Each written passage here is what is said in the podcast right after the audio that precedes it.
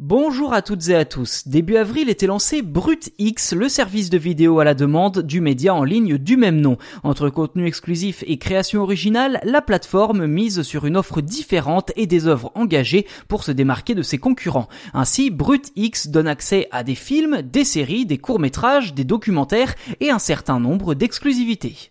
Et en effet, l'une des têtes d'affiche du catalogue de Brut X à son lancement est la série espagnole Veneno par les producteurs de la Casa de Papel. Le show retrace la vie d'une ancienne star trans de la fin des années 90. L'intrigue s'inspire donc d'une histoire vraie, celle de Cristina Ortiz Rodriguez, mais Brut X compte surtout sur ses contenus originaux produits spécialement pour la plateforme afin de convaincre les utilisateurs. On retrouvera notamment des reportages, des magazines et des documentaires mettant en avant des thèmes encore peu traités dans les médias comme l'environnement, la lutte pour les droits des femmes, le racisme ou les questions LGBTQ. Le service devrait proposer un nouveau documentaire chaque semaine et une série événements chaque mois. Son leitmotiv est d'ailleurs facilement identifiable, Brut X des histoires qui changent le monde. Contrairement à la plateforme Salto qui peine à décoller, le lancement de BrutX pourrait bien être différent. Il intervient d'ailleurs en plein confinement, quand celui de Salto, eh bien, c'était davantage en septembre, début octobre 2020, c'est-à-dire en pleine rentrée.